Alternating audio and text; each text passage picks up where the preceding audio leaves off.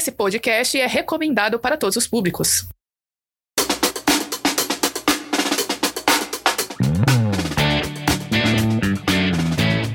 Olá, meu nome é Vinícius e sim, eu acredito que há algum preconceito com brasileiros entre os responsáveis pela premiação do Nobel.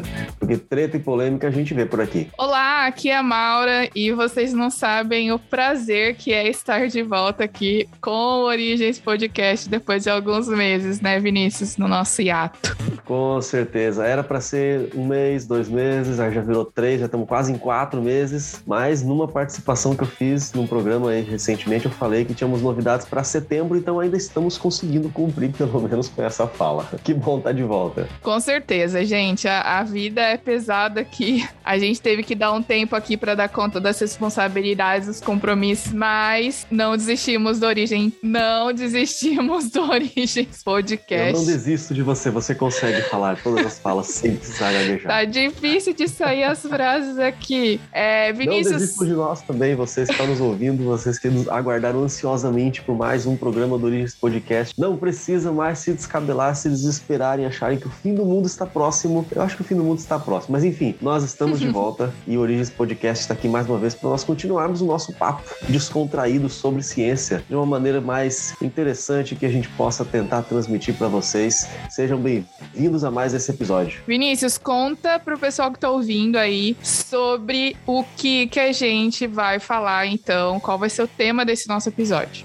Aí eu já comecei falando de treta e de polêmica, né? Já falei que brasileiro não, não tem vez no prêmio Nobel. Mas nós temos alguns brasileiros, tá bom, não muitos, mas nós temos alguns, pelo menos, grandes candidatos do prêmio Nobel. Quando a gente compara o que, que alguns vencedores, alguns laureados pelo prêmio Nobel fizeram, nós sabemos que tem brasileiros que fizeram muito mais e não foram premiados. Hoje nós vamos falar de um desses, talvez o mais injustiçado. Talvez a gente guarde um, um programa para falar do Lattes também, mas hoje o nosso objetivo é falar de outro grande pesquisador muito conhecido e que ele foi responsável por uma das grandes descobertas aí, na, especialmente na área de é, epidemiologia aí do século XX. Nós vamos conversar, já posso falar o nome dele, será? Opa!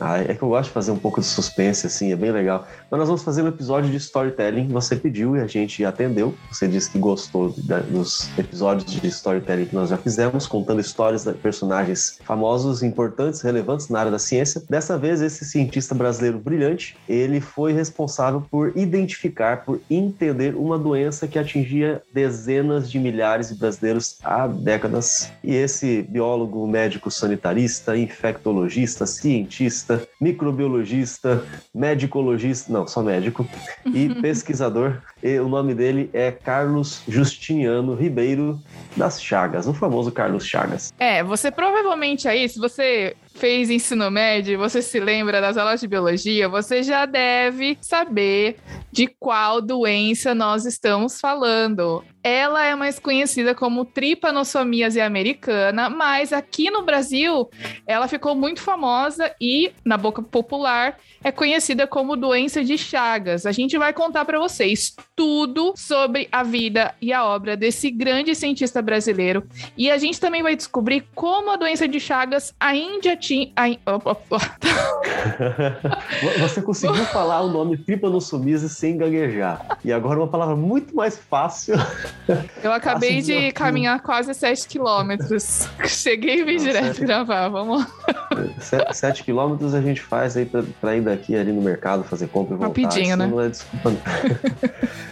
Mas eu já vou lançar um desafio para você que está assistindo aí. Fala três vezes bem rápido o nome dessa doença. Tripanossomia, tripanossomia, tripanossomia. Mas eu não lembro onde eu parei. Mas enfim, a gente vai contar tudo sobre a vida e a obra desse grande cientista brasileiro. E a gente vai descobrir como a doença de Chagas, a Indy, a Indy, não estou usando o pronome neutro, ainda atinge milhares de brasileiros todos os anos. E olha, ele é o único, é isso mesmo que você ouviu. Ele é o único na história da medicina que descreveu completamente uma doença infecciosa, né? Para você que não sabe o que é uma doença infecciosa, é aquela doença que é causada por um patógeno, um parasita, uma bactéria, um vírus, enfim. O seu patógeno, o que causa a doença, o seu vetor, aquele que transmite, o seu hospedeiro, que é o organismo de onde o transmissor vai lá para pegar, né, os, os protozoários, no caso, as manifestações clínicas, que são os sintomas, e a epidemiologia, epidemiologia, ou seja, qual que é a dinâmica de transmissão da doença, quantas pessoas ficam doentes, ah, enfim, todas essas dinâmicas, dinâmicas que a gente está acostumado a ver aí na pandemia, de gráficos, de. É lógico, né? A gente vai falar ao longo aqui do nosso programa que ninguém faz ciência sozinha, ninguém produz conhecimento científico sozinho. Ele teve uma equipe por trás, mas ele era o cara que estava presente em todos esses passos. E você já percebeu que umas férias assim fazem muito bem para as pessoas, elas voltam mais bem-humoradas. Ah, parece Ai, que falta, falta, um pouquinho pra gente voltar, entrar no, nos eixos de novo. Ainda não chegamos nesse momento. Ainda, ainda. não. Mas, Vinícius, Mas fala tá pra certo, galera da, das redes sociais aí. Falo sim, porque com certeza você nos acompanha, está nos ouvindo agora em alguma das muitas plataformas que nós estamos presentes. Mas nós existimos em diversas plataformas de podcast, no Spotify, no Deezer, no Google Podcasts, Apple Podcasts, no Anchor, ah, sei lá mais quantos que tem por aí. Esse esse ano você já está nos acompanhando também pelo YouTube. Nossa cara está aparecendo, umas mais brilhantes, outras menos brilhantes. Acho que hoje a imagem está boa aqui. Hoje parece que a internet está colaborando, a iluminação também. Então você pode ver quem são os autores dessa voz linda, maravilhosa, que é a da Maura, e a minha, e acompanhar um pouquinho mais próximo da gente aquilo que a gente tem para passar para vocês, aquilo que a gente tem pesquisado, estudado com bastante carinho. Se você quer nos é, conversar com a gente, também pelo Instagram, pelo Facebook, todos esses canais, YouTube, todos esses você vai encontrar como Origens Podcast. Tá fácil, todos eles é a mesma coisa. Até e-mail, se você quiser mandar algum, origenspodcast.gmail.com, você vai conseguir deixar sua mensagem, a sua sugestão. Ah, talvez aí o que você achou de mais engraçado dentre as palavras que a Maura não conseguiu terminar de falar até agora, com bastante vida pelo programa. Isso vai ser bastante interessante. Vamos interagir, vamos conversar. Gente, olha só, foi muito legal, porque durante esse esse período aqui que a, a, gente ficou no nosso hiato, né? A, o nosso Instagram tá chegando aí quase a 600 seguidores. Faltam 5, estamos com 595. Isso é muito legal, tá bom? Isso porque. Poxa, enfim... gente, 5, só 5. Compartilha com o pessoal aí. É. Chama o vizinho, sei lá, procura todo mundo que tiver perfil no Instagram. Vamos acompanhar, seguir o nosso podcast. Pelo menos os 600 a gente consegue, acho que ainda hoje. Eu acho que dá certo. Eu, eu acredito. Eu acredito. Mas, mas é isso aí, isso é muito legal. E olha que a gente nem posta as coisas sempre, mas eu acho que é um número bem legal. E sempre que o pessoal vê a gente nos eventos, né, ou manda mensagem, poxa, quando o podcast vai voltar? Estamos voltando e pretendemos ir no nosso ritmo aqui, uh, no nosso podcast quinzenal até dezembro, né, Vinícius? Deus quiser. Com certeza. E aí, em dezembro a gente vai ter uma justificativa para uma folga também importante em dezembro. Talvez a gente faça um especial aí de novo, igual no ano passado. Vamos Vamos ver como é que vai ser. Temos planos e espero que a gente consiga cumprir esses planos aí com excelência. Se vocês merecem. Mas é isso aí, vamos parar aqui de ficar falando. O storytelling não é nosso, né? É, o storytelling é do storytelling não é nosso, é do Chagas. Vamos então, vamos então falar do Chagas. Pro episódio.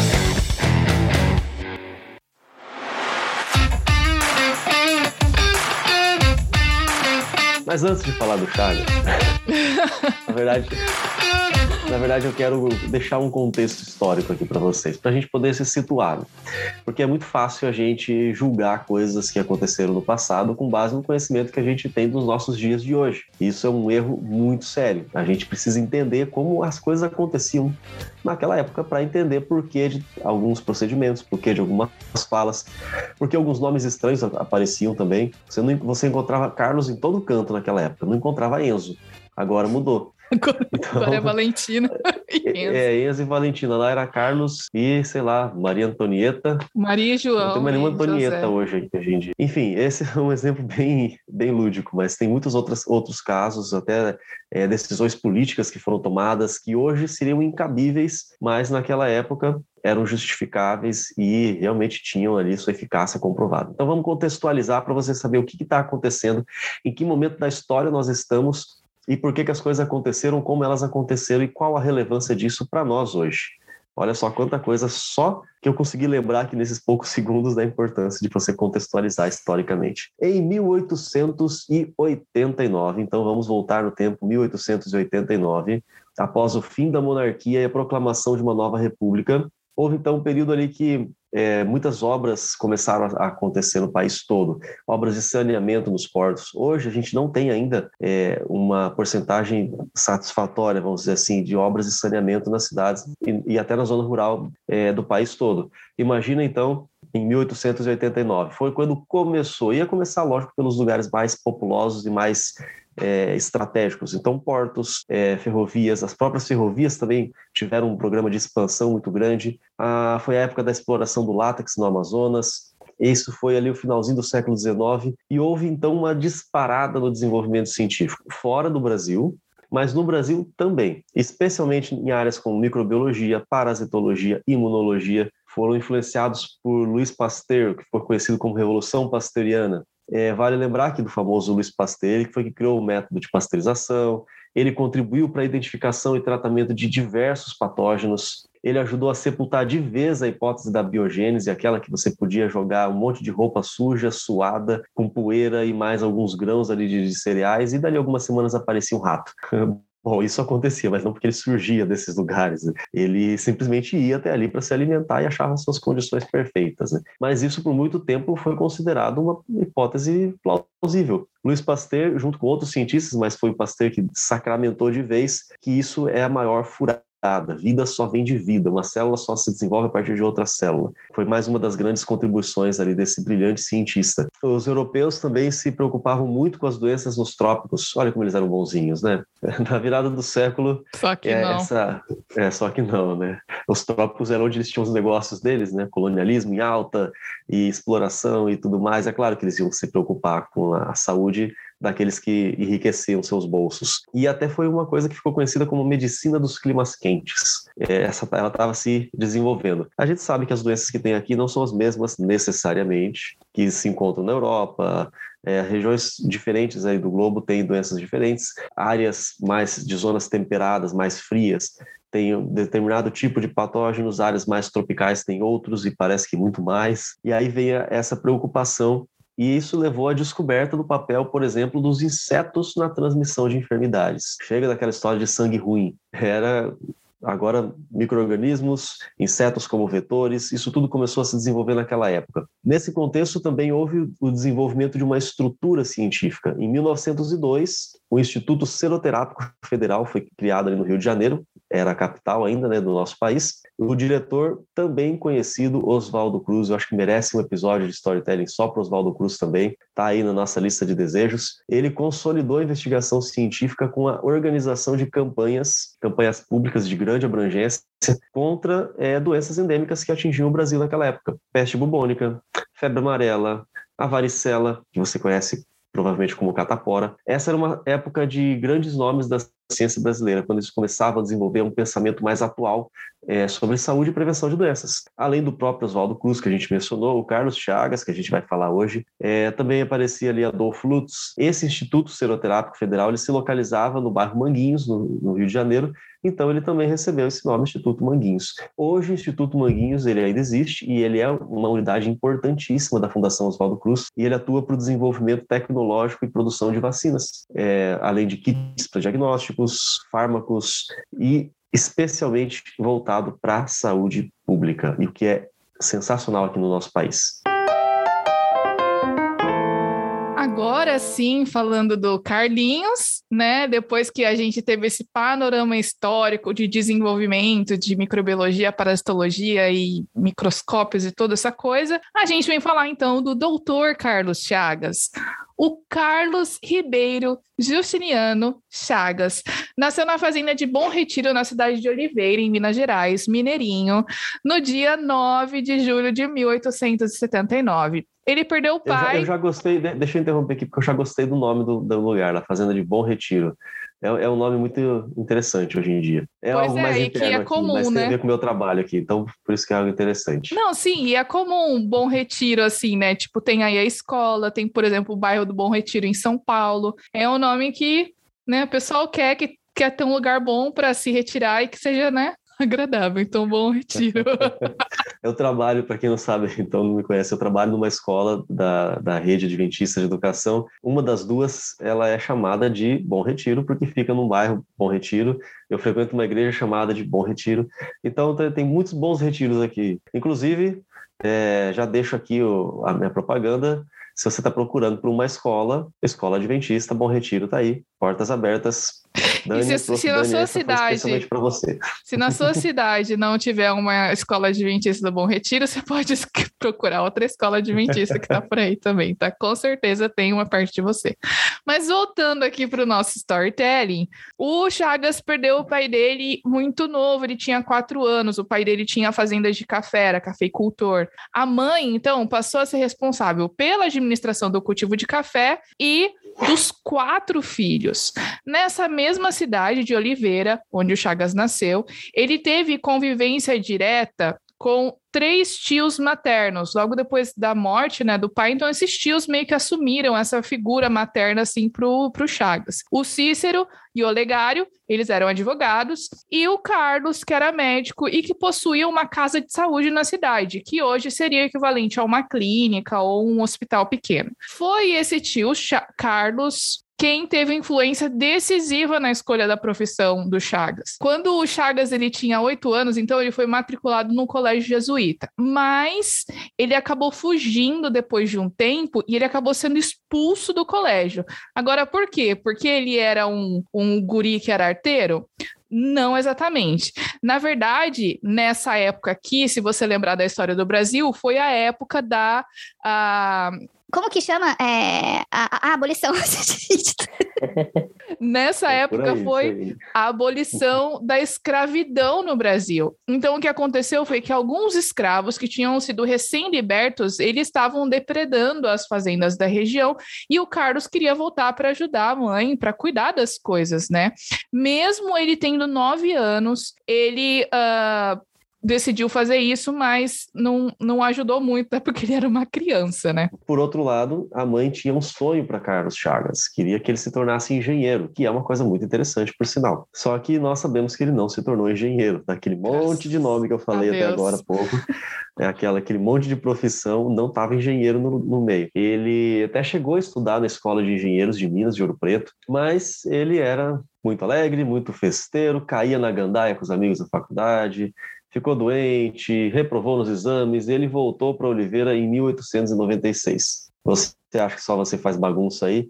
Isso já acontecia há 125 é, anos. É, você tá achando que é só a galera de hoje que fica no bar, na faculdade, bebendo cerveja? Há mais de 150 é. anos atrás, isso, a galera também fazia isso.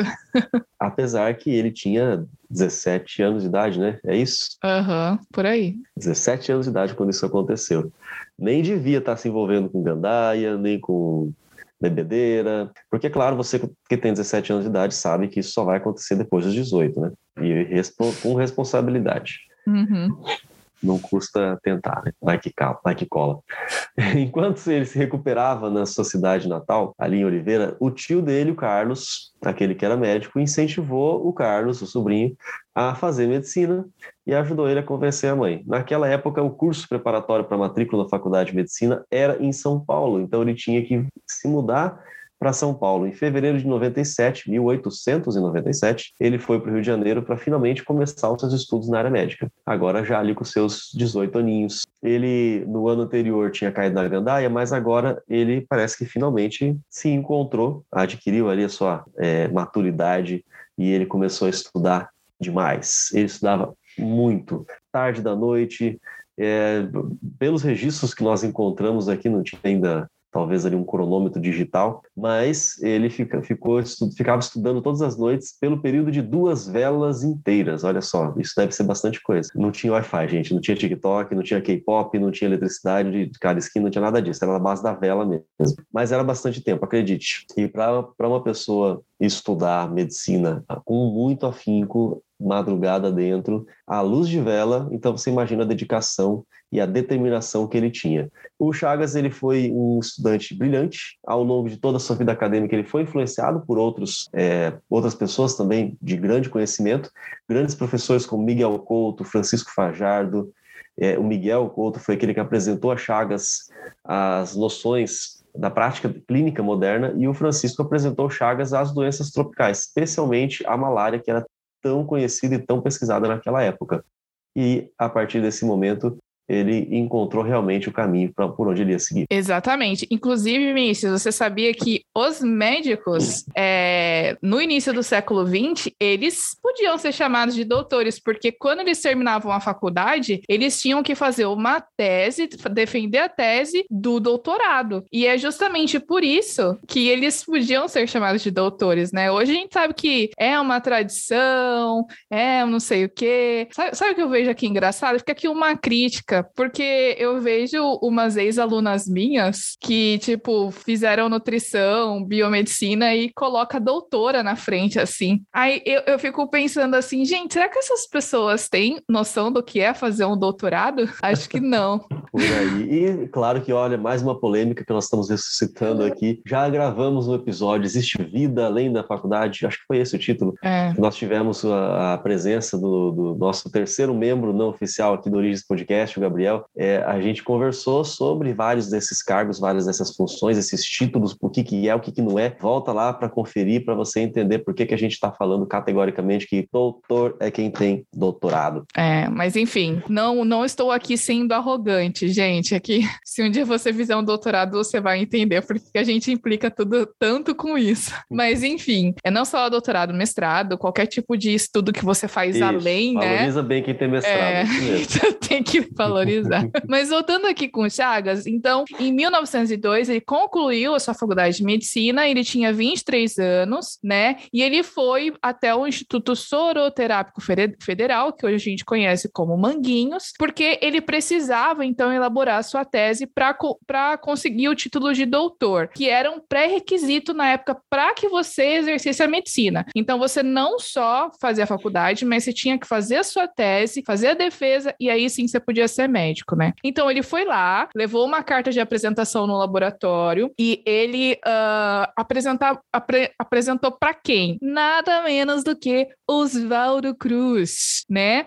E lembrando que o Instituto Oswaldo Cruz ele passou a ser chamado de, Fiocru- de Instituto Oswaldo Cruz só em 1908, tá bom? Antes, o Oswaldo Cruz só era o diretor clínico ali, o diretor de tudo. Então, o Carlos Chagas, ele escolheu como tema da tese dele que ele concluiu em 1903, olha só o título da tese, o estudo hematológico do impaludismo. O que, que é o impaludismo? É a malária. Como o Vinícius falou, naquela época tinham muitos casos de malária e muitas obras, como de ferrovias, como de portos, etc., eram paralisadas totalmente por causa da malária e de doenças como febre amarela, por exemplo. De repente, né, Vinícius, a gente pode procurar para falar sobre a construção do Canal do Panamá, né? A construção do Canal do Panamá foi grandemente atingida por causa da febre amarela, né? E É, a gente fala da- do, do canal do Panamá, que é fora do Brasil, mas a gente pode falar também da Transamazônica, que é no Brasil. Também teve uma influência direta e trágica, gigantesca, por conta da malária. Exato, e aí a galera perdia dinheiro, né? Então,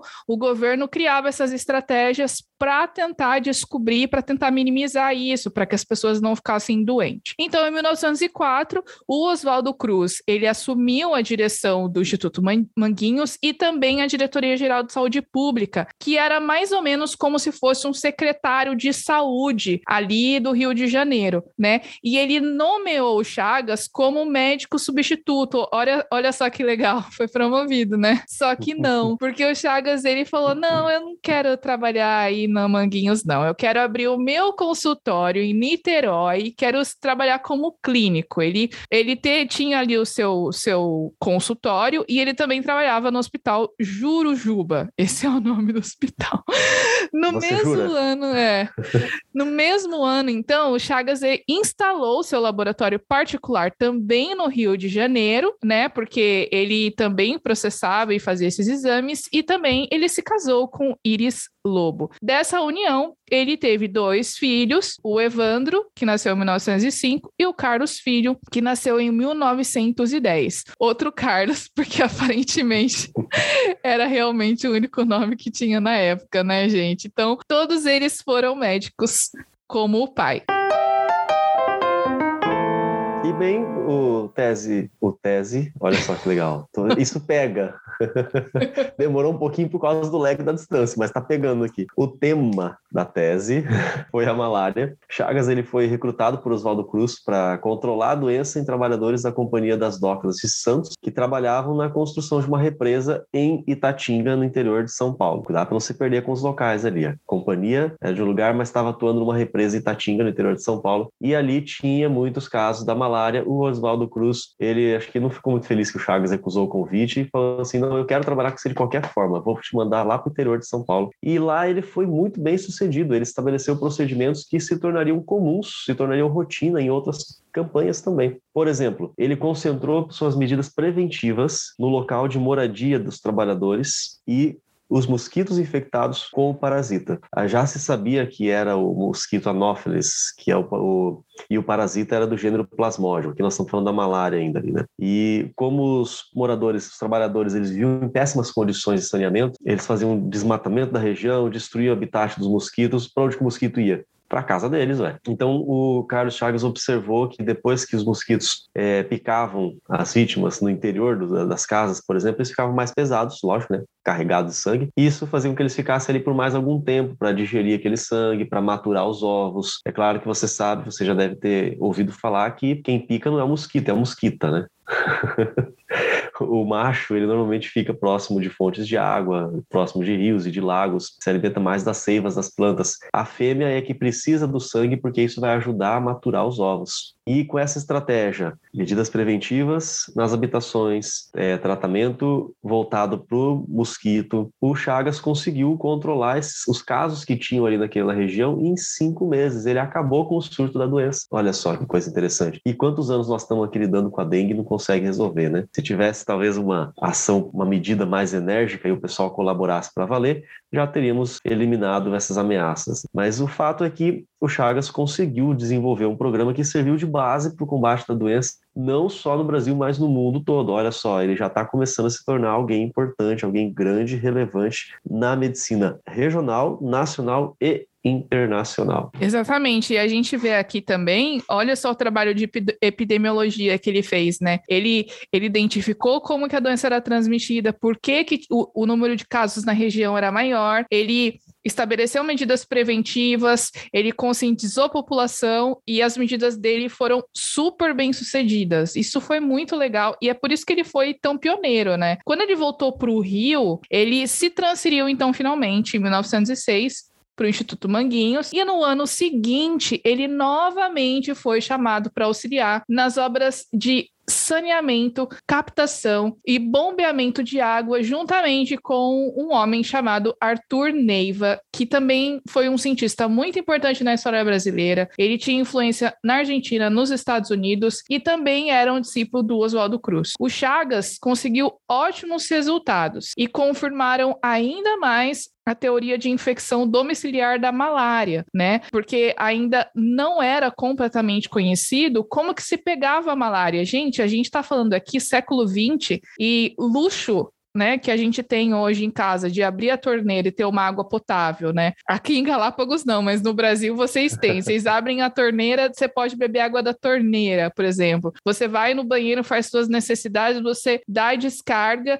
e isso vai para algum lugar, ou vai para a fossa aí, ou tem uma rede de esgoto que leva para um lugar para ser tratado. Isso não tinha. Isso estava sendo implementado e você vê a importância dessas estratégias para a saúde pública, tanto que eles colocaram um médico para auxiliar esses trabalhos, né? Para a gente entender a importância do saneamento básico na saúde das pessoas. O Oswaldo Cruz, ele estava como diretor do Instituto Manguinhos, também era diretor de saúde pública. Ele estava fazendo uma implementação dessas obras, estratégias de saneamento em todo o Rio de Janeiro. Na época, você já sabe, a capital do nosso país. E ele foi quem motivou, em 1904, o governo a enviar ao Congresso um projeto para reinstaurar a obrigatoriedade da vacinação. Isso foi algo muito polêmico. Olha lá, reinstaurar, quer dizer, isso já aconteceu. Vamos falar sobre isso. A obrigatoriedade da vacinação. Nós estamos hoje numa época em que isso é discutido novamente. E a, esse é um momento importante para a gente olhar para a história e entender o que já aconteceu sobre esses assuntos e não ficar simplesmente divagando com aquilo que a gente observa nas redes sociais mais. Temos dados concretos e temos informações precisas sobre como isso já aconteceu no passado. Naquele caso, se tratava da varíola,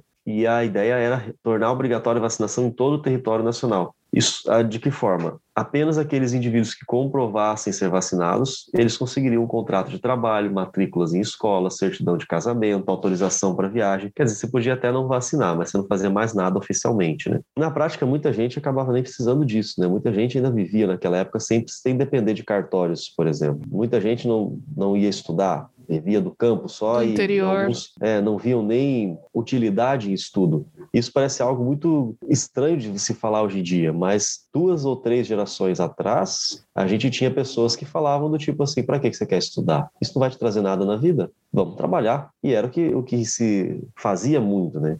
Então, na verdade, essa tal obrigação que teve de vacinação não acabou não afetando 100% das pessoas, né? Mas quando a gente tinha centros urbanos já importantes e pessoas que faziam esses procedimentos, então ela era realmente importante. E nós observamos que a varíola realmente ela parou de dar trabalho por conta da vacinação. Isso foi muito útil, muito positivo. É, a vacina ela foi obrigatória desde 1837. Nós estamos falando de 1837, não estamos falando agora de 20 anos atrás, faz bastante tempo. Desde do- quase 200 anos atrás já sabiam da Quase importância da 200 vacina. anos, exatamente. E hoje em dia a gente tem que parar de, de, de produzir algo realmente mais útil e importante para explicar para muitas pessoas por que, que vacina é importante. Isso era para crianças, né? No caso, para adultos foi só mais alguns anos depois, 1846. Só que assim, né? Como eu mencionei agora há pouco. Daquele jeito do. Brasil. E ninguém cumpria. Era obrigatório, mas ninguém fiscalizava. E, e o pessoal estava meio de boa com isso, porque afinal de contas não tinha produção em escala industrial. Né? Só em 1884, Oswaldo Cruz ele foi insistir nessa obrigatoriedade, porque foi ali que é, começou a ser produzido em escala industrial. Então agora não tem mais desculpa, já tem vacina para todo mundo, vamos vacinar. O problema é que o povo, de novo, nós estamos vendo a história acontecendo mais uma vez. Sabe aquela.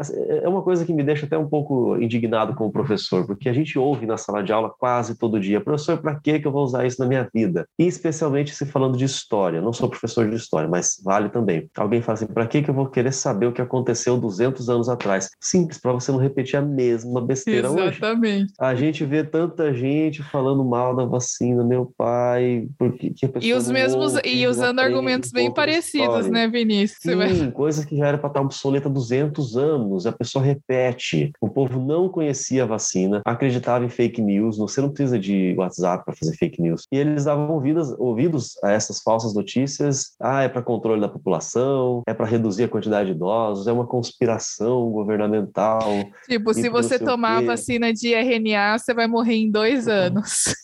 Sim, porque eh, aparentemente ele carrega, a vacina carrega um chip microscópico Vai que vai emitir cabeça. sinais e a, e a tecnologia 5G vai permitir que você, que você seja controlado pelo governo da China. Gente, é muito absurdo, é uma viagem muito louca. Os filmes de ficção científica parecem todos completamente possíveis quando a gente compara com esse tipo de argumento. Você sabe o que É eu claro. lembrei? Eu lembrei Sim. do, do Esquadrão Suicida, que a Amanda Waller, ela coloca o chip, né? Ela injeta o chip no- nos caras quando mandam eles para as missões, e aí se eles não obedecem ela, ela explode. tipo assim, a vacina tem um chip desse, tá? Se com você certeza. não obedecer o governo, eles vão explodir em dois anos. A- Até porque, até porque o Ai, chip que pode ser sim. injetado por uma seringa vai ter com certeza uma carga explosiva suficiente para explodir a cabeça. Faz todo sentido. Não, lógico. Fora o transmissor para poder receber a onda do, A milhares de quilômetros. central de Claro. comando, que a pessoa aperta o botão, tudo mais. E ainda é magnético, porque você encosta alguma coisa de, de E metal gruda. e ela gruda, né? Não é porque o teu braço está úmido, é porque realmente onde Ai, você colocou ali gente, É rir pra não é chorar. muita. É, é, gente, é, é realmente. é- a gente não pode chamar as pessoas de burro, né? Mas. Ai, ai, o que que a gente Continuando. pode falar? Com a gente continua. Continuando. Porque a gente sabe que assim, a- tinha vertentes políticas se aproveitando da situação. Eu acho que esse é, o maior, na verdade, o maior crime que está sendo cometido agora com a vacinação e com toda, toda a doença causada pelo coronavírus. Mas, a- a- tirando a parte, né, as vertentes políticas, você vê lá que tinha gente que falava, por exemplo, que a vacina da varíola, já que ela era feita com as pústulas do, do boi, né, é, a pessoa ia se transformar um boi, igual hoje o pessoal fala do jacaré por causa daquela fala infeliz. Enfim, Ainda bem que isso não acontece mais. Vamos, vamos, vamos passar, vamos seguir. Muita treta, muita confusão. Mas naquela época, realmente a treta avançou, o pessoal levou a sério o negócio. Eles pegaram e tacavam pedra, literalmente. Foi aconteceu um, um episódio conhecido por revolta da vacina. A gente vai deixar esse assunto para outra ocasião, mas só para ficar aí o alerta histórico para você que precisa conhecer o que as coisas já, é, como as coisas já aconteceram para não repetir os mesmos erros. Não custa, gente, conhecer um pouquinho mais de como foi a nossa história. Exatamente. E, assim, por mais que essa história da revolta da vacina não tenha muito a ver com o Chagas especificamente, a gente quis trazer justamente para ter essa oportunidade de chamar atenção para algo tão importante como a vacina e mostrar, como o Vinícius aqui falou, que a história se repete. Então, se a gente for sábio, a gente vai olhar para trás e entender é, com os erros, né, foram feitos. Mas vamos voltar então para o Chagas. Vamos voltar para o Carlinhos. Carlinhos, em 1907, então, ele foi enviado para o interior do Brasil para fazer novamente uma campanha contra a, mar a marária. e fazer... ele conseguiu com tanto sucesso que a marária nem existe, olha só. Pois é.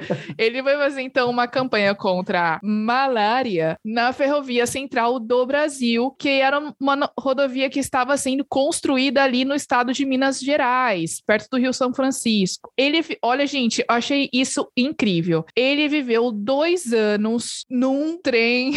Não sei se eu vou conseguir imitar mineiro. Um trem bom demais da conta só. Mas, gente, ó, é verdade. Ele, ele vivia num trem que tinha dois vagões. Num vagão ficava o consultório dele, onde ele atendia as pessoas. No outro ficava o laboratório e ficava também o lugar onde ele dormia. Então, ele você imagina? né? Se ele está em Minas, onde mais ele ia se instalar se não fosse num trem? grande abraço para você que é mineiro, que estava nos ouvindo aí. Beijo, gente. É com amor. A gente zoa, mas é com amor. Durante esse tempo, pessoal, ele examinou diversos animais em busca de parasitas. Ele era tipo assim: ele saía no mato e ele ia procurando os, os tanto os mamíferos quanto os insetos também, e ele levava para o laboratório para analisar sangue, para analisar os insetos, ver a anatomia dos insetos, tanto que ele até identificou insetos e outros micro-organismos. Mas focando aqui no nosso assunto, ele identificou uma nova espécie de protozoário que vivia num macaquinho, num sagui, que todo mundo conhece, e ele batizou o micro-organismo de Trypanosoma o quê? Trypanosoma minaensis né? Homenagem Descobriu em Minas, lógico. Tá. Ele também, gente, foi alertado por um engenheiro da ferrovia. Olha só que legal. Esse engenheiro da ferrovia, ele disse para o Chagas que tinha um inseto hematófago que tinha hábitos noturnos, que infestava a região e chamavam ele de barbeiro, que hoje a, a espécie dele é conhecida como triatoma infest. Ele vamos, tinha vamos só fazer aqui um parênteses, porque se você não sabe o que é um, um inseto hematófago, é aquele que que se alimenta de sangue. Então, o que, que acontecia? À noite, esse inseto saía para se alimentar, e como as pessoas dormem e cobrem todo o corpo e só a parte do rosto ficava descoberta, ele acabava, acabava picando as pessoas no rosto. Por isso que chamavam ele de barbeiro. O que, que o Chagas fez? Ele capturou o inseto, ele identificou corretamente o inseto e encontrou nas fezes desse inseto o Trypanosoma minaensis, o mesmo microorganismo que ele tinha encontrado no sangue do sagui. Do sagui, do sagui. Não tem mais trema, né? Como sagui sem trema? É. Continua, ele só, ele só não tá tremendo mais, né? mas, mas continua a pronúncia, né? Ai, meu pai.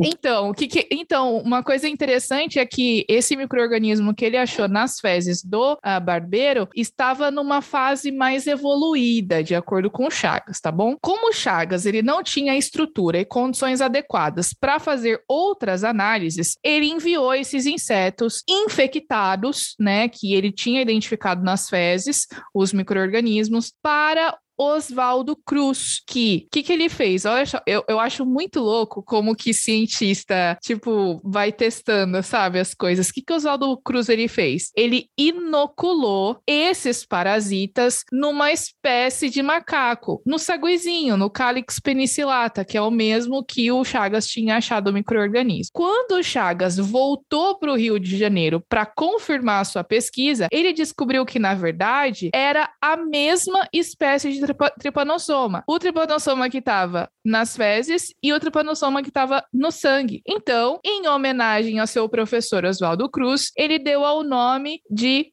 Trypanosoma cruzi. Olha só que legal.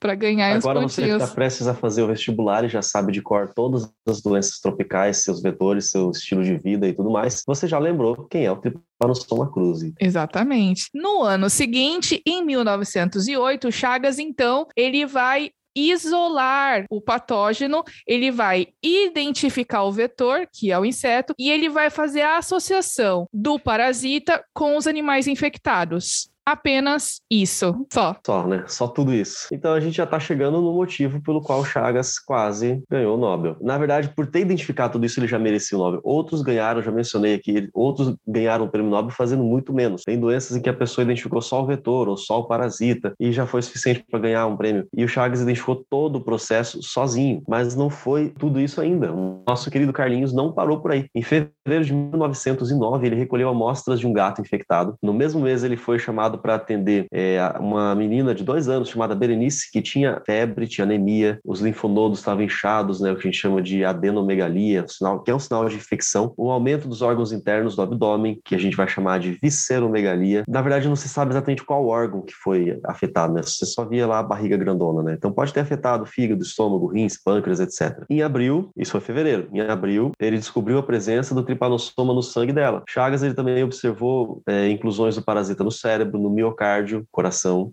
e isso podia explicar alguns dos sintomas que ela estava tendo. Carlos Chagas descreveu 27, 27 casos, formas agudas, e realizou mais de 100 autópsias de pacientes que tinham a forma crônica da doença. Aguda é aquela que surge assim na hora, pá, e já está causando ali confusão. A crônica é aquela que demora mais tempo para se manifestar, ou você permanece com essa doença por bastante tempo. E assim ele, ele concluiu o estudo sobre o ciclo inteiro da doença. Ele identificou o vetor, o barbeiro, o agente causal, que é o Trypanosoma cruzi, o reservatório doméstico, que é o gato, a doença nos humanos, no caso da menina Berenice, entre tantos outros, todas as suas complicações. Ele desenvolveu, ele descobriu e descreveu tudo relacionado a essa doença. Vinícius, só Claro uma que- coisa interessante é que Uhum. o gato foi nesse caso, mas a gente sabe que o, o reservatório pode ser encontrado em outros animais também, mas nesse caso foi o gato. É, nunca antes, nunca depois, um único pesquisador descobriu tudo isso sobre uma, uma mesma doença. É claro que ele não fez tudo sozinho. Ele teve ajuda de outras pessoas, tinha parceiros, ele tinha equipes ajudando, mas ele era o coordenador de tudo, ele estava por meio de todo o processo. A gente pode mencionar alguns parceiros importantes,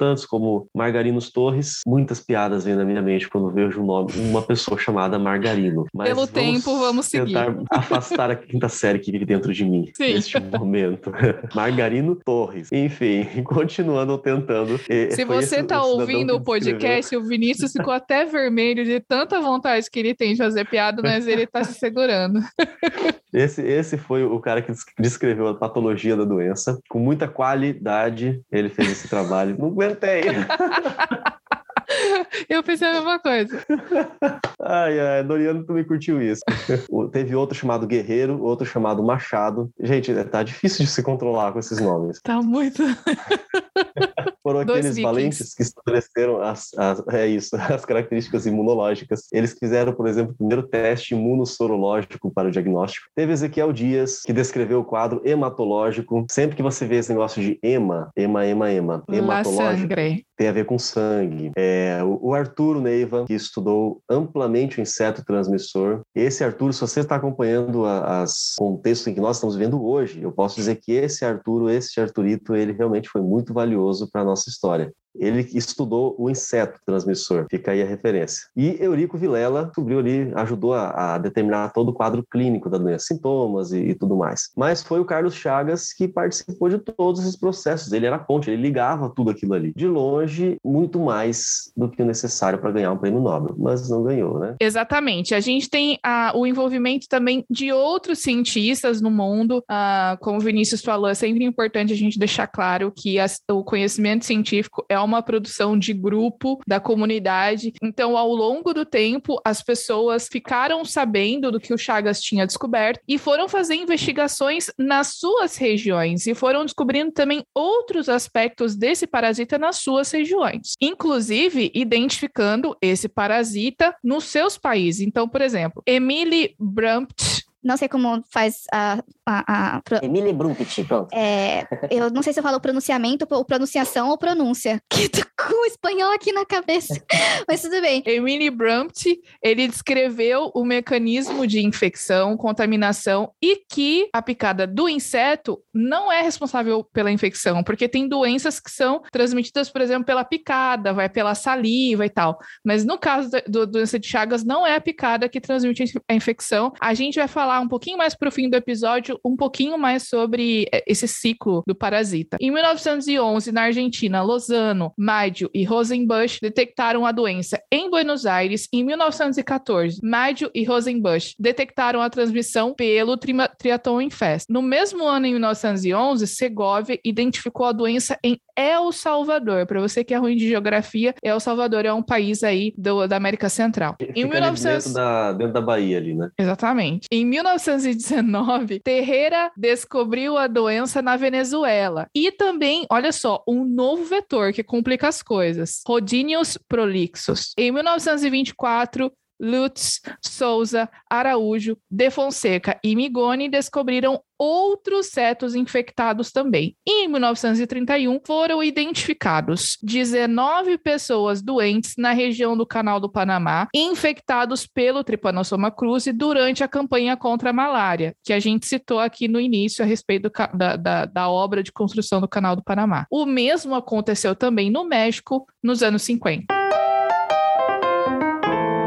Um pouco da repercussão que a gente pode ver desses trabalhos todos foi já começando ali com uma nota médica que foi publicada no periódico Brasil Médico lá no dia 22 de abril de 1909. Nesse mesmo dia, Oswaldo Cruz ele decidiu enviar a La Sance. La Sance é a cidade onde Chagas encontrou o parasita da primeira vez. Uma comissão para verificar o trabalho. É, Miguel Couto, presidente dessa comissão, amigo de Chagas, tinha sido professor de Chagas, lembra? Ele sugeriu que a doença fosse chamada de doença de Chagas para homenagear o nosso cientista. Mas o Carlos preferiu que ela fosse chamada de tripassono... Opa, agora minha vez. Eu falei certo da outra vez, agora errei. Tripanossomíase americana. É um pouco de humildade, né? Também ele não queria enaltecer tal- talvez o nome dele, não sei quais os motivos pessoais, mas ele preferiu, ao invés de chamar de Chagas, chamar de para o terrível desespero de muitas pessoas que têm língua presa, de tripanossomíase americana. O trabalho dele foi repercutido na Europa em revistas científicas, especialmente na Alemanha, na França, associado também a aspectos políticos, claro, até hoje. Essa desgraça de misturar política com saúde pública é uma chatice desde sempre, em todo lugar. Ainda em 1909, Chagas ele publicou o primeiro volume da revista própria do Instituto de Manguinhos, Memórias do Instituto Oswaldo Cruz. Foi um estudo completo sobre a doença de Chagas, o ciclo evolutivo do protozoário que causa a doença. E se não veio o Nobel, pelo menos esse trabalho garantiu a ascensão do cientista na instituição. Ele foi promovido a chefe de serviço, que era um dos cargos mais altos, isso em março de 1910. Nesse mesmo ano, a Academia Brasileira de Medicina reconheceu formalmente o trabalho realizado por Chagas e tornou ele como um membro honorário. Chagas ele realizou sua primeira conferência sobre a doença também nesse ano de 1910. Nos anos seguintes, ele realizou outras conferências em eventos no Brasil e na Europa e agora tomou conta do mundo inteiro. Mas doença de Chagas não foi o único feito de Carlos Chagas, né? O descobrimento dessa doença e todas as coisas que a gente já falou aqui até agora. Ele também foi responsável, esteve envolvido em outras ações, em outras estratégias, porque, pessoal, vamos imaginar sé- início do século XX, esse interiorzão do Brasil, tipo Amazonas, norte do Brasil, Cerrado, era uma coisa assim muito inexplorado ainda. E tinha gente vivendo nesse interiorzão e pessoas que tinham problemas de saúde padeciam dessas doenças, né? Que a gente já tem falado aqui da doença de Chagas e da malária. Em 1910, ah, o Instituto Oswaldo Cruz promoveu viagens científicas no interior brasileiro com o objetivo de investigar os problemas médicos do país. Com a crise do extrativismo da borracha, que a gente já comentou aqui a respeito do látex, né? Em, em 1912, o governo fez uma parceria com o Instituto Oswaldo Cruz Para verificar as condições de salubridade lá no Vale do Rio Amazonas e elaborar também um plano de extração racional desses recursos naturais, porque eles estavam desmatando a, a floresta, né? Estavam acabando com os recursos e como o Vinícius falou no início, isso acaba sobrando para as pessoas, por quê? Porque os insetos, eles precisam migrar para se adaptar e para achar um novo lugar para morar. Em agosto daquele ano, Chagas liberou um grupo que incluía mais dois cientistas e um fotógrafo, e onde eles visitaram a população ribeirinha dos Rio Solimões, Negro e Purus, e analisaram as condições de moradia, abastecimento de água, esgoto, alimentação e assistência médica. Eles também analisaram as epidemias que assolavam a região, e claro, a malária tinha um papel especial nisso aí. Foram recolhidas amostras de plantas de cunho medicinal, os insetos que causavam as doenças, e peixes também que foram analisados em busca de novos parasitas, porque as pessoas os ribeirinhos, obviamente, se alimentavam muito dos peixes e muitos desses peixes acabavam carregando parasitas que eram transmitidos para as pessoas também. A expedição se encerrou em 1913 e os seus resultados foram expostos então na Conferência Nacional da Borracha, que foi organizado pelo Senado Federal da época. Com o relatório escrito pelo Chagas, que foi entregue ao Ministério da Agricultura, foi possível então ter uma ideia da situação de abandono social que a região vivia, sem assistência de governo federal. Essa expedição, gente, foi fundamental para alertar, alertar o governo da época para a importância do saneamento rural do país e a necessidade de uma reforma nos serviços de saúde pública brasileiro. E a gente vai ver que essa preocupação do Chagas com relação às pessoas que viviam no interior, com relação à negligência do governo em relação a essas pessoas que não estavam nos grandes centros, marcou muito o trabalho do Chagas e, inclusive, é, ele ficava muito frustrado frustrado, porque realmente todo o trabalho que ele fazia e tudo isso que ele entregava para o governo muitas vezes não se refletia em retorno do governo para cuidado dessas, dessas pessoas que viviam aí distante dos grandes centros.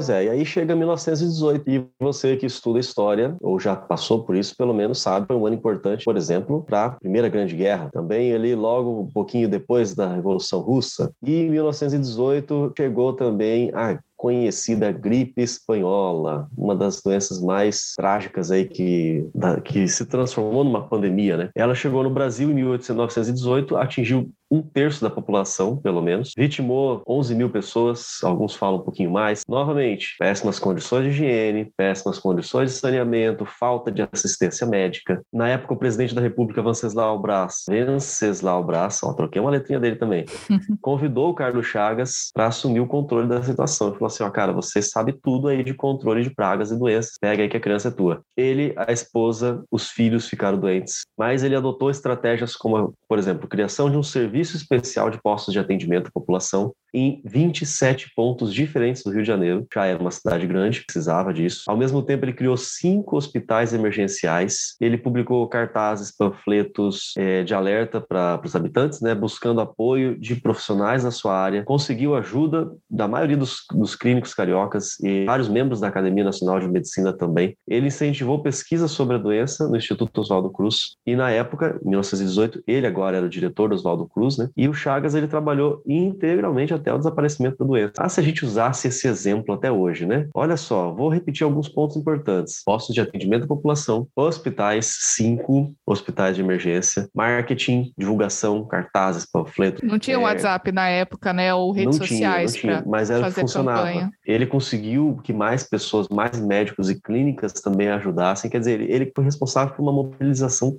geral. E ele trabalhou o tempo inteiro para controlar isso dali. Até quando foi realmente é, controlada essa pandemia, o Chagas ele estava integralmente dedicado mesmo nessa missão. Em 1918, a gente mencionou aqui que o, o, Chagas, ele dirigia o Instituto Oswaldo Cruz, né? Após a morte do Oswaldo Cruz, ele, então, assumiu a direção em, após a morte do Oswaldo Cruz, que foi em 1917, né? Foi um decreto presidencial que transferiu essa direção para ele. Eu também acho que não havia gente mais capacitada para isso, né? Se é que vocês concordam aqui comigo. Quando ele assumiu o cargo, então, ele buscou uma série de estratégias para consolidar um modelo que foi estabelecido pelo Oswaldo Cruz, inclusive que era semelhante ao Instituto Pasteur, né? É muito legal essa questão da revolução pasteuriana, né? Que o Vinícius falou no início, porque quando o Pasteur começou a divulgar os resultados dele do Instituto lá em Paris, muitos médicos e pesquisadores do Brasil compraram os livros que o Pasteur é, produzia. Então, eles começaram a adotar várias técnicas, e uma delas foi essa aí, em relação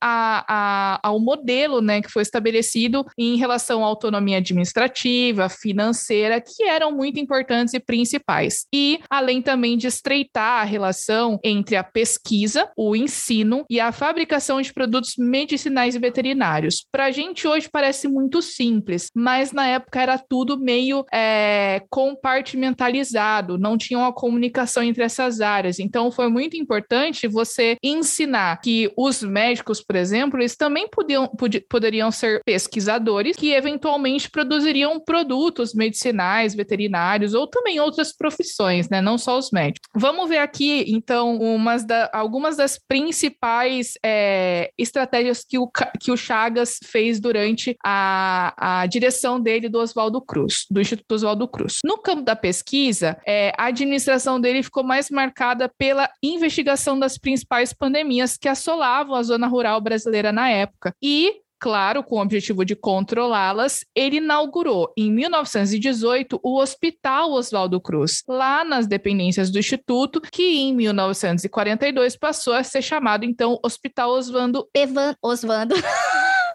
Tá quase, tá quase. Oh, então Ah, vamos lá. Hoje tá difícil, vai, mas vai conseguir desengasgar. Você vê que o universo inteiro tá conspirando pra gente não gravar sobre o Carlos Gente Chagas. do Era pra ter céu, gravado tá semana passada. aqui, Oswandro Tivemos problemas Chagas. e não deu certo. Hoje é a revolta ortográfica. Então, é reforma, Então- revolta ortográfica. Em 1942, então, o hospital passou a ser chamado de Os Osvandro. Eu ia falar de novo Osvandro. Evandro Chagas. Gente, Evandro Chagas era o filho do Carlos Chagas. Também, nessa época aqui, tanto o pai quanto o filho também já tinham morrido. O Evandro Chagas acabou morrendo num acidente de avião. E o Chagas a gente vai ver daqui a pouquinho ah, quando ele morreu. Segunda estratégia importante: ele criou sessões de pesquisas científicas nas áreas de química aplicada, micologia, que é a parte que estuda os fungos, tá bom? Bacteriologia, zoologia, anatomia, protozoologia, que tem a ver com os parasitas, tá bom? Os micro-organismos aí que são os parasitas, os protozoários, por exemplo, e também fisiologia. O último ponto que a gente vai destacar aqui é que o Chagas também diversificou os medicamentos e produtos que eram fabricados no instituto. Além do mais, ele também estimulou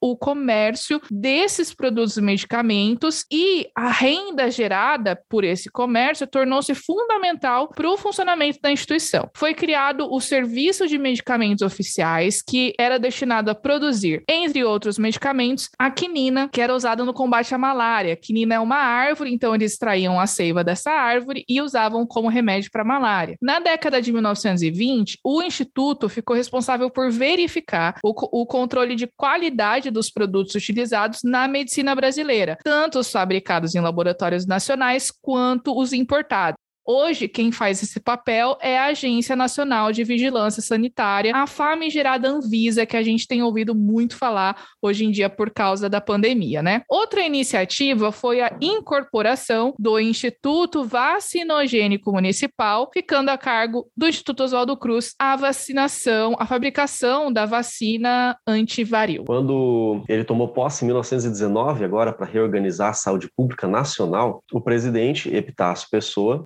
posto que você nem sabia que nós tivemos um presidente com esse nome, shame, nomeou Carlos Chagas para então diretoria geral da saúde pública. Ele acumulou a função com aquela que ele já praticava em Manguinhos. No ano seguinte, tal instituição se chamaria Departamento Nacional de Saúde Pública e tava, passou a ser ligado ao Ministério da Justiça de Negócios Exteriores. A primeira atitude dele foi centralizar as atividades. Acordos com estados, com municípios foram essenciais e aí ele fez a segunda é, grande atitude, que foi a interiorização. Agora, o foco dele passou a ser buscar erradicar as epidemias rurais, principalmente a grande conhecida dele, malária, também a ancilostomose, a trypanosomiase americana, a doença de Chagas, e em paralelo a esse projeto ele criou um minucioso programa de medidas referentes à higiene pública. Inclusive, Vinícius, só um detalhe: a ancilostomose é a ancilostomíase que é causada, um dos parasitas é o ancilóstomo duodenale, que é um um nemateuminto, que é ali do mesmo, do mesmo grupo das lombrigas, por exemplo, que é o verminho que é responsável pelo amarelão, que tem ligação com aquele personagem do Monteiro Lobato, do é, Jeca Tatu, que tinha toda aquela letargia e preguiça por quê? Era porque ele era preguiçoso mesmo? Um pouco sim, mas também porque ele estava doente, né? Então ele acabava, foi um personagem super interessante aí do Monteiro Lobato, que foi criado também para chamar atenção em relação a essa doença. Só um, um adendo aqui. Você vê como é que as ações que nós vemos estão todas interligadas, né? Mas continuando, ele promoveu também é, importantes ações de saneamento rural e também se dedicou a promover a formação de profissionais especificamente treinados para a área da saúde pública. Chagas fundou em 1923 a Escola de Enfermagem Ana Neri, introduzindo o ensino profissionalizante da enfermagem no Brasil. Também ele foi responsável pela criação do primeiro curso de higiene e saúde pública do Brasil, onde garantia é, vagas em cargos federais para os aprovados. Olha só, isso é interessante. Gostei dessa ideia. Você vai fazer um curso já com vaga, com vaga garantida nos cargos federais. Ele, ainda como diretor do Departamento Nacional de Saúde Pública, representou o país no Comitê de Higiene da Liga das Nações Nações, que é uma associação lá em, sediada em Genebra, foi a precursora do que hoje a gente conhece como Organização Mundial da Saúde. O Brasil, hoje, a gente sabe que ele tem uma participação muito importante na OMS. Já tinha antes de ser OMS, quando era Comitê de Higiene da Liga das Nações. E o Chagas foi um dos representantes aí do país. Ele permaneceu, inclusive, à frente desse órgão até novembro de 1926, Só que foi o final do, do mandato do presidente Arthur Bernardes. Só um detalhe importante, Vinícius, que em relação ao OMS e do papel do Brasil, o, um dos grandes responsáveis pela idealização e formalização da ONU foi o Oswaldo Aranha, né? Que era um brasileiro e que também foi bem importante aí na, no estabelecimento da ONU. Teve um papel essencial. Você vê que aranhas e heróis já eram comuns aqui no Brasil. Vai ter. Sim, porque aqui a gente puxa cada referência, Nossa, a gente, nem a gente sabe da onde é. Veio Daria para colocar o nome do episódio O que Carlos Chagas tem a ver com Homem-Aranha. Olha que a gente consegue fazer uma volta para isso, hein? Nunca duvide do potencial desse povo. Bom, mas deixa eu chamar a atenção aqui para um aspecto, porque eu acho importante a gente revisar alguns pontos. Eu não sei se você percebeu nessa nossa fala é, algumas estratégias que se repetem e que tiveram sucesso, por isso merecem ser repetidas sempre que tiver oportunidade. Fundamentais para o avanço da saúde: saneamento básico, higiene, mais profissionais na área da saúde, muito trabalho em grandes cidades, é, com mais hospitais, mais clínicas, mais estrutura para a saúde, mas também levando isso para o interior. Isso já era uma preocupação lá na década de 20. Parcerias com governadores e prefeitos, você não vai conseguir sozinho, mesmo que você tenha um cargo importante no governo federal, você não vai conseguir fazer isso sozinho com tantos estados e tantos municípios que nós temos hoje. Precisa da parceria desse povo. Eu diria que a receita para melhorar a saúde está exatamente na vida e obra de Carlos Chagas. Se você está ouvindo a gente aqui e, e planeja, ou não sabe, mas eventualmente vai acontecer, de você se tornar algum político importante ou qualquer pessoa influente que tenha eh, possibilidade de exercer influência na área da saúde de alguma maneira, fica aqui a dica. Essa é a melhor estratégia. Repita aquilo que o Chagas fez na vida dele. E você que não é político, mas vota em algum, faz favor, né? Presta atenção em quem for seguir essas mesmas estratégias. Eu acho que a gente podia chegar para alguém e falar assim: escuta, você vai ser político? O que você vai fazer pela saúde? Você conhece o trabalho do Chagas? Então não vou votar para votar em você faz o seguinte, ouve o, Origens Podcast primeiro e depois você, de repente, eu volto em você. Tem que ouvir o episódio. Aí você ouviu, eu te Tem que ouvir o episódio, voto. senão eu não voto em quem não ouviu o episódio do Origens Podcast. Mas como tudo na vida não são flores, especialmente quando a gente fala de política, a gente precisa falar que o Chagas ele foi muito contestado por algumas falas e decisões que ele tomou também, né? A gente está ressaltando aqui o trabalho dele, mas a gente precisa lembrar que ele também foi um ser humano que uh, se equivocou em alguns momentos, né? Ele chamou, uh, um dos pontos positivos aqui que a gente tem reforçado bastante é que ele chamou muita atenção para problemas existentes no interior do país. Ele trouxe a público não apenas uma nova enfermidade enfermidade humana, mas a realidade sanitária e social do interior do país, que era assolado por endemias rurais. Em uma carta que ele enviou para um grande amigo e apoiador dele, o argentino Salvador Mazza, ele demonstra a frustração, frustração, a sua frustração. Olha só, eu achei esse texto muito interessante. Depois, no final, eu vou comentar um pouco uh, com vocês a respeito das fontes que a gente usou para fazer o, o, esse roteiro, mas eu achei muito marcante esse trecho da carta e eu achei legal trazer aqui para vocês. Olha só o que ele falou. Existe um desígnio nefasto no estudo da tripanossomíase. Cada trabalho, cada estudo aponta o dedo para uma população malnutrida que vive em condições precárias, aponta para um problema econômico e social que os governantes acham tremendamente desconfortável, pois é um testemunho da sua incapacidade de resolver um tremendo problema. Não é como a malária, um problema de bichinhos da natureza, um mosquito ligado ao meio ambiente, ou como a esquistossomose, que é relacionado a um fator ecológico límbico que é quase inalterável ou incorrigido. É um problema das vinchucas, né, que que era como eles chamavam o barbeiro na época, que invadem e vivem em quartos mal construídos, sujos, com habitantes ignorados, desnutridos, pobres, degradados, sem esperança e sem horizonte social e que se recusam a colaborar. Fale sobre esta doença e você terá governos contra ela. Acho que às vezes é melhor cu cuidar de infusórios, protozoários, que eles chamavam na época, ou batráquios, que eram rãs e sapos, os anuros, que não despertam o susto de ninguém. Muito é pesada essa frustração do Chagas, né? Para alguns é só você chegar assim, ó, vai cuidar dos seus infusórios e batráquios. e a pessoa já vai achar que você está xingando. Xingando, é. Tudo culpa dos infusórios e batráquios, protozoários ou sapos. Não posso dizer que o Chagas ele foi o cara mais perfeito do mundo. Eu considero ele um dos heróis nacionais, sim. Mas ele também cometeu alguns erros que pode ter sido a razão desses questionamentos todos que ele recebeu, né? É, Chagas ele propôs algumas complicações da doença que mais tarde mostraram-se que não, não era verdade, né? Ele, por exemplo, se equivocou quando anunciou que o bócio, aquele, aquela papada né, que forma por, por uma falha no, do, na, na, atuação da tireoide, né, ele era um sintoma da tripanossomíase americana. E ele afirmou outros problemas neurológicos associados, quer dizer, tem algum problema no, no cérebro também. Depois, alguns pesquisadores argentinos contestaram essa relação da tripanossomíase com o bócio. Ele também acertou coisas como insuficiência cardíaca, outros problemas relacionados à doença. Mais tarde, realmente foi comprovado que era causado pelos parasitas no músculo cardíaco. Mas aí é aquela coisa, ah, ele falou do bócio, não é verdade. Então, isso que ele falou do coração talvez não seja. Aí o pessoal começa a questionar, né? Isso pode ter ajudado os críticos a desenvolver ali as suas ideias contrárias, prejudicar um pouquinho aí o trabalho da saúde no Brasil também. Mas ele também foi muito premiado e recebeu medalhas e louvores, condecorações de muitos lugares de muitos países. Ao longo da vida, como a gente tem falado aqui, o Chagas ele foi um médico, pesquisador e gestor que foi reconhecido no Brasil e no mundo, gente ele realmente foi muito reconhecido na Europa, nos Estados Unidos, e ele recebeu, recebeu muitos prêmios. A gente vai comentar aqui só alguns, não tem como a gente citar todos. Se você quiser saber mais, você pode procurar nas referências do episódio que estão tanto na descrição do Spotify quanto no YouTube.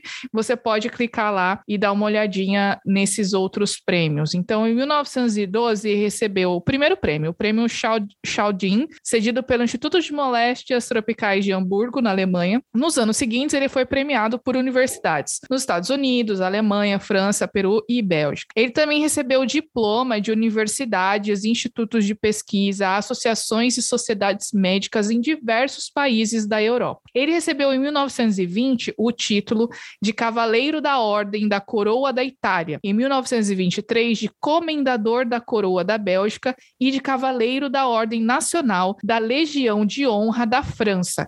Esse título da França realmente é muito muito importante. Pouquíssimo pouquíssimos brasileiros já receberam. Em 1924, o grau de oficial da Ordem de São Tiago de Portugal. Em 1925, o de comendador da Ordem de Afonso 12, Espanha, Afonso XII na Espanha, né? E em 1926, de comendador da Ordem de Isabel, a católica da Espanha também, e em 1929, o cavaleiro da Ordem da Coroa da Romênia. Gente, esses aqui são só alguns, tá bom? Que a gente resumiu, mas tem bem mais você vê que talvez não tenha recebido o prêmio Nobel, que é hoje considerado o maior, mais importante na área da ciência, de maneira geral, mas ele recebeu sim o seu reconhecimento em diversos países pelas contribuições que ele fez. Mas voltando à treta do prêmio Nobel, ele foi realmente, vamos explicar melhor essa situação, né, para não ficar só lançada essa informação. O Chagas ele foi candidato ao prêmio Nobel duas vezes, não foi escolhido, mas foi candidato, foi indicado essas duas vezes. Muitas pessoas é, falam que isso foi talvez por conta dessa essa oposição que a gente mencionou agora, que o Chagas sofreu naquela época. Ele foi indicado para o prêmio de Fisiologia ou Medicina em 1913 e depois em 1921. Cada vez foi por apenas um indicador brasileiro. Né? Em 1913, 63 cientistas foram indicados para o Prêmio Nobel de Fisiologia ou Medicina. 63. Então, realmente, era um páreo duro ali. Os dois primeiros indicados receberam nove e oito indicações, respectivamente e o Chagas recebeu uma só, então não ia receber mesmo o prêmio. Em 1921 foram 42 cientistas indicados para o prêmio. Quatro, os quatro primeiros receberam 11,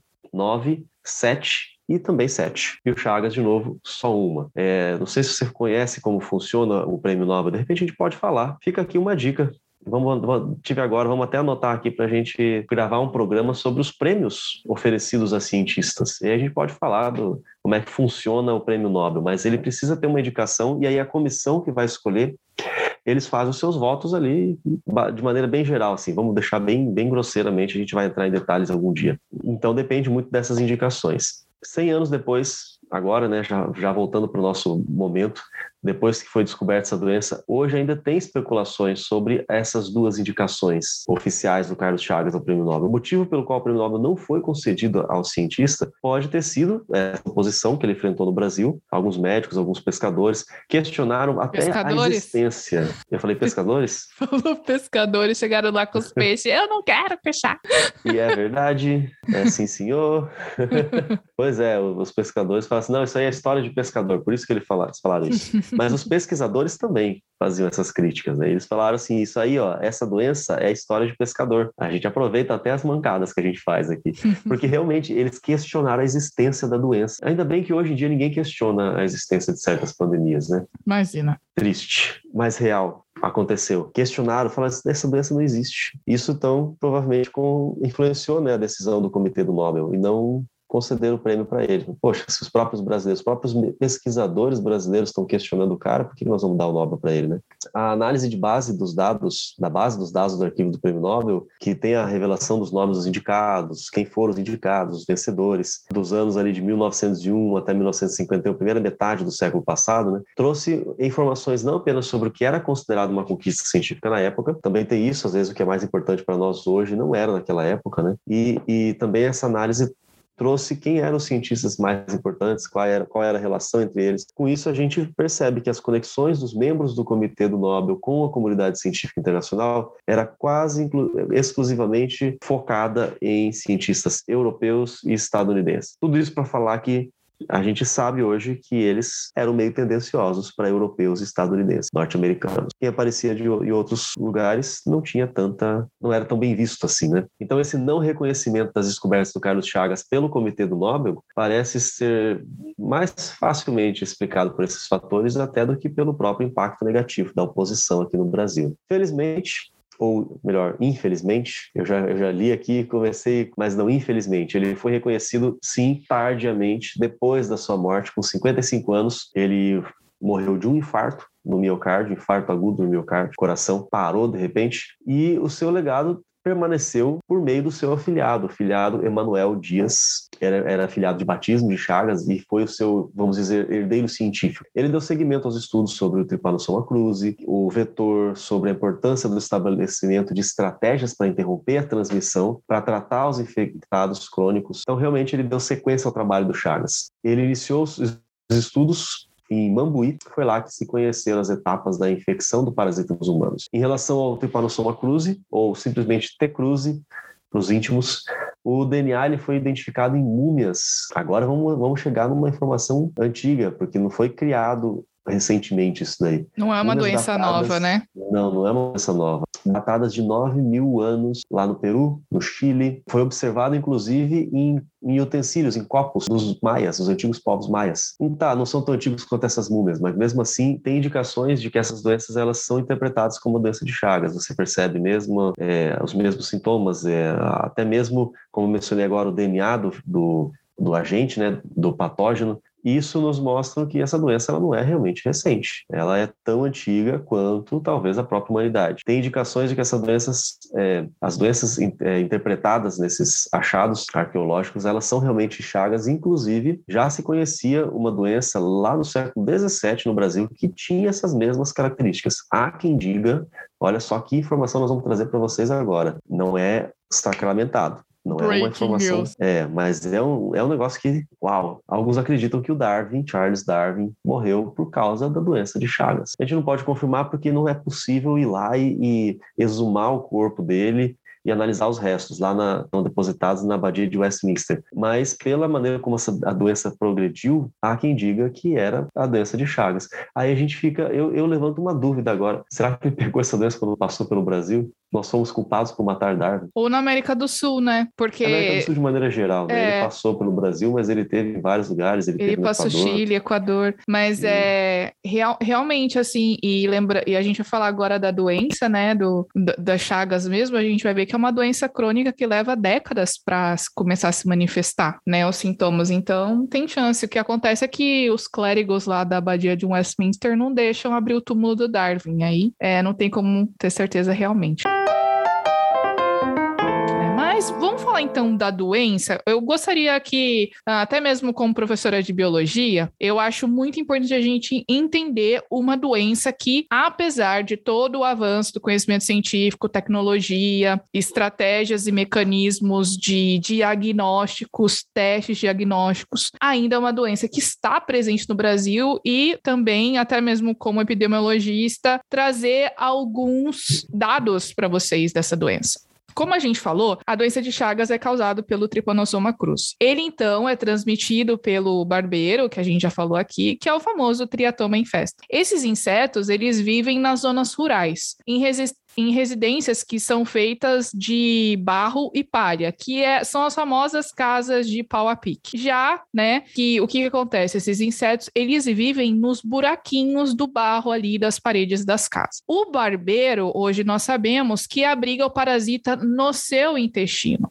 À noite, enquanto as pessoas dormem e não se movimentam tanto, os insetos saem para se alimentar e, como eu já falei, eles acabam picando especialmente o rosto, porque a parte do corpo da pessoa que está descoberta, e daí que vem o nome barbeiro. Ele também pode picar outras partes do corpo, né? A parte que tiver mais acessível ele vai lá e não tem problema para ele, não. A transmissão não se dá pela picada do inseto, mas se dá através das fezes, porque quando o inseto pica a pessoa, ele tem um reflexo e defeca. E o que, que, que acontece quando algum bichinho pica a gente? A gente, como reflexo nosso, a gente vai lá e coça. E nessa, nessa coisa de coçar, a gente, com o nosso dedo e a nossa unha, a gente acaba arrastando as fezes do inseto para, de- para dentro da lesão que foi causada pela picada. E aí os protozoários acabam conseguindo entrar no nosso corpo, na corrente sanguínea, por causa dessa contaminação é, pelas fezes do, do, do, do inseto no- na feridinha que ele causou ali, né? Apenas após cerca de 20 anos é que as pessoas começam a sentir os sintomas da doença. O tripanosoma, ele tem preferência pelo músculo cardíaco. Ele entra nas células do miocárdio e se multiplica matando o tecido. Com o tempo, o que, que vai acontecendo? Os músculos vão fazendo cada vez mais esforço porque eles precisam compensar o tecido que morreu. Com isso, O, o coração é um músculo, então ele vai aumentando de tamanho, causando uma coisa chamada de hipertrofia cardíaca, né? O coração, ele, o músculo cardíaco aumenta. E aí as pessoas precisam então fazer um transplante, porque o cada vez mais tecido vai morrendo e as pessoas vão tendo uma falência cardíaca, né? O parasita, ele pode também afetar outros órgãos, principalmente também, além do coração, o intestino. Lembrando que nos nossos intestinos nós também temos uma musculatura que é a musculatura lisa, tá bom? Olha só esses dados. De acordo com informações da Fiocruz, da Fundação Oswaldo Cruz, estima-se que na década de 1980 do século 20, a doença atingia cerca de 18 a 20 milhões de pessoas na América Latina. Hoje, estima-se que 12 a 14 milhões de indivíduos aqui na América Latina, além também de estar presente em países da Europa, América do Norte, e especialmente porque as pessoas daqui acabam migrando para esses países. Algumas pessoas podem estar infectadas. Atualmente, aqui no Brasil, a doença de Chagas é endêmica. O que, que significa isso? Significa que a doença acaba se restringindo a uma região específica. Qual região é essa? A região norte do país. Então, olhando os dados do DataSUS, né, para quem uh, não conhece o DataSUS, o DataSUS é o banco de dados do SUS. Todas as vezes que os hospitais preenchem informações nas fichas e determinadas doenças que precisam ser notificadas compulsoriamente ou obrigatoriamente, esses dados eles são usados para abastecer esse banco de dados. E, gente, o que é incrível, qualquer brasileiro pode acessar o DataSUS e ter informação sobre qualquer doença que estiver disponível, inclusive sobre causas de óbitos, número de óbitos, que já, já é o sistema de, de mortalidade, né? Mas o que é incrível e maravilhoso, e isso é uma coisa que não acontece, por exemplo, no Equador, onde eu estou morando agora, isso não é comum nos países, terem esses dados disponibilizados. Isso é incrível. Mas, enfim, voltando aqui para a questão do DataSUS, é, pesquisando no período, no período de 2000, ó, eu usando o, o, o neutro aqui, sem querer, usando o período, é, no período de 2007 a 2020, mostram que apenas um caso dessa doença foi identificado no Ceará, na Bahia, Minas, Mato Grosso do Sul. Isso é equivalente a mais ou menos 0,03% dos casos no período. 78% dos casos estão localizados no Pará. Por isso que essa doença é endêmica de lá, né? 54% do total de casos dos infectados são homens e 46% mulheres. 11% brancos, 4% pretos, 0,04% amarelas e 81% pardo. O que, que é o, o, a raça parda aqui no Brasil? São os mulatos, caboclos e cafuzas, né? Que é a mistura do negro com branco, que é a mistura do negro com índio, do índio com branco e assim e assim vai. E 1% na população indígena. Eu acho muito interessante, especialmente porque meu doutorado foi nessa área de dados, né? A gente analisar esses dados para ter um panorama da doença no país. E a gente vê que é, muita coisa já foi feita, principalmente com o pontapé inicial do, Carlinhos Chagas aqui, nosso amigo. Pois é, e você provavelmente aprendeu essa forma de transmissão da doença de Chagas que a gente contou aqui no colégio. O que acontece atualmente acaba sendo um pouquinho diferente. A dinâmica da transmissão da doença vem mudando um pouco. E a gente pode citar alguns motivos para isso.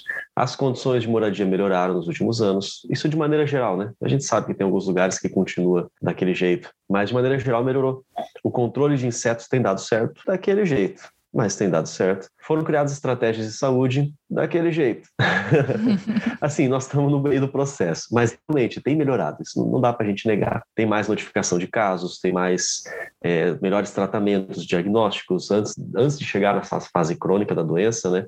Então, realmente vem diminuindo essa maneira como a gente aprendeu agora sobre o contágio e as formas dessa doença.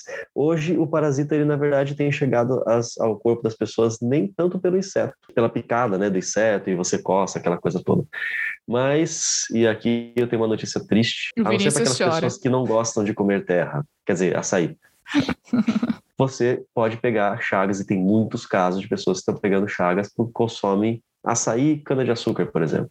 caldo de cana, o famoso caldo de cana, a garapa. Por incrível que pareça, porque as plantações, esses dois produtos, elas são é, habitats de inseto, tanto lá os açaizeiros como as plantações de os canaviais, né, as plantações de cana de açúcar. E a higiene, se a higiene não for adequada, o inseto vai acabar sendo triturado junto com o fruto, ou com os gomos, no caso do, da cana-de-açúcar. O inseto que estava vivendo lá, se, se esse material não for lavado direito, o inseto ele vai estar tá triturando junto e o tripanossoma vai junto e a doença vai junto. E se o inseto estiver Brasil... contaminado também, né? Porque, tipo, Sim, o barbeiro não nasce contaminado. contaminado, né? É, é importante a gente deixar claro isso para as pessoas. Para que o barbeiro transmita a doença, ele tem que picar um, o, o. Por isso que a gente fala do hospedeiro doméstico, por exemplo. Do hospedeiro, exatamente, do reservatório doméstico, né? Ele tem que picar o animal que é o reservatório, ele vai pegar o sangue com os parasitas, os parasitas vão para o sistema digestório do barbeiro, vai passar por transformação, por algumas transformações ali no sistema digestório. Gente, o ciclo do, do parasita é muito complexo. É, é, o bichinho é pequeno, mas é muito complexo. E depois é que ele sai nas fezes. Então. Você que vai fazer vestibular que o dia diga. É, é complexo. É. Estude. Hoje no Brasil, 70% dos casos são transmitidos dessa forma.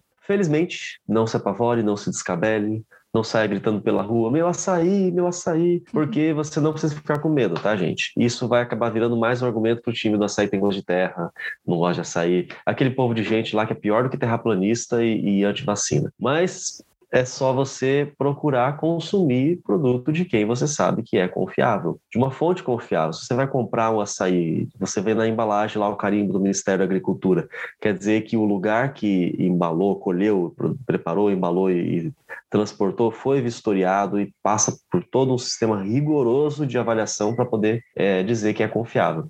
Quando eu estive no Pará no ano passado, ano passado, Sim. estive lá perto, próximo de Belém, estive em Belém também, uma terra incrível, quero muito voltar para lá. E lá eu, é claro que eu falei, eu vou, só posso voltar para casa, só vão me deixar entrar em casa se eu levar açaí.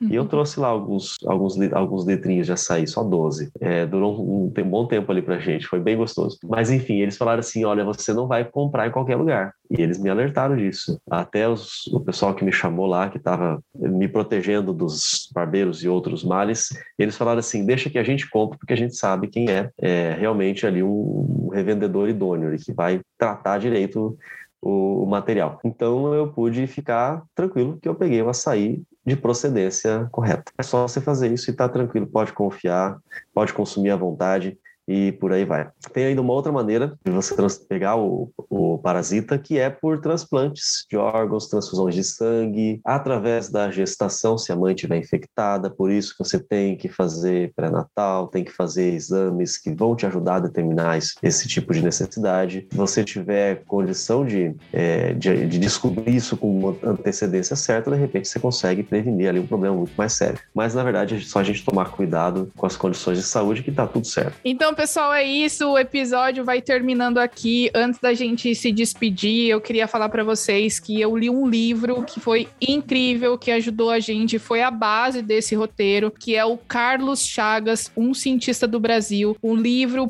publicado pela Fiocruz, que está disponível gratuitamente se você tem Kindle. Você pesquisar na Amazon, você consegue baixar de graça, tá zero reais. Eu recomendo, especialmente se você é da área da saúde, se você é estudante de medicina, é, é realmente uma história inspiradora e eu acho que quem é da área da saúde pode tirar muitas lições que a gente já comentou aqui a respeito do Chagas. Não se esqueça que todas as referências que a gente sempre usa para fazer os roteiros sempre estão disponíveis na descrição para você conferir, para ver que a gente não tá inventando informação, né, Vinícius? Não é acredite tudo fidedigno. Vai é. atrás aí para você ver se tá certo. E é isso daí, fica aqui um abraço nosso para vocês, um abraço saudoso porque fazia bastante tempo que a gente se ouvia.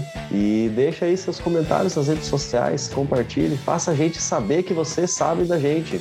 Manda lá um, um oi, curta, compartilhe fala assim: olha, foi legal esse episódio. Ou fala assim: não, não foi legal esse episódio, eu acho que tinha muita piada de tiozão lá. Sei lá, vai, fala alguma coisa, qualquer coisa. A gente tá carente, que a gente quer atenção. Valeu, pessoal. Um grande abraço para vocês. Valeu, gente. Até o próximo episódio.